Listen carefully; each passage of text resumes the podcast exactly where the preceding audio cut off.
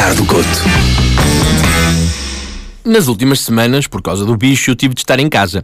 E num desses dias apanhei um susto valente, porque eu comecei a ouvir assim uns berros sufocantes. E eu pensei, ai meu Deus, que alguém foi atropelado à minha porta. Fui a correr à janela, mas nada. E os gritos continuavam, então eu tive que ir à sala tentar perceber se alguém estava a sacrificar uma galinha na nossa mesa ou assim.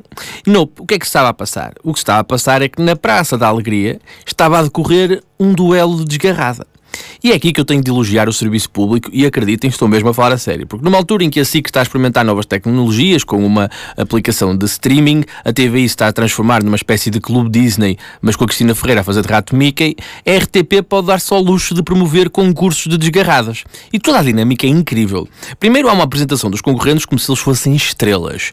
Dona Arminda tem 56 anos, pertence ao rancho de Nossa Senhora do Quirilau, mas agora vem brilhar a solo no palco da Praça da Alegria e mostra a vida da Dona Arminda com uma montagem glorificadora, mas com ela a fazer coisas extremamente banais, tipo a senhora ir aos Correios ou assim. Nisto, ela vai para o palco e desafia quem? O Senhor Rabaço, cujo sucesso musical é metade concertina, metade bagaço. Há um sorteio para o tema da desgarrada, e seja família, campo ou comida, há uma certeza um concorrente que vai rimar tudo em ar. É uma espécie de Miguel Vital, aquele senhor do preço certo que está lá em cima na bancada, mas musicado. Aliás, eu até sugiro ele começar a apresentar a montra final em jeito de desgarrada. Ai que rica vara, que rica varinha, tomara fosse assim mágica a minha.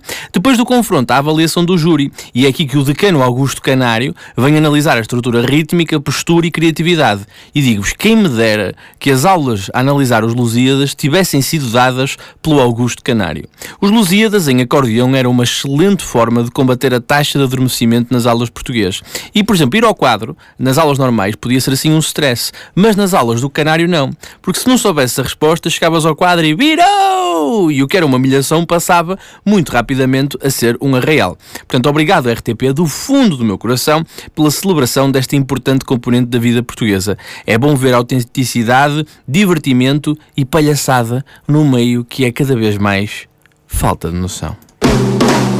Falta de noção.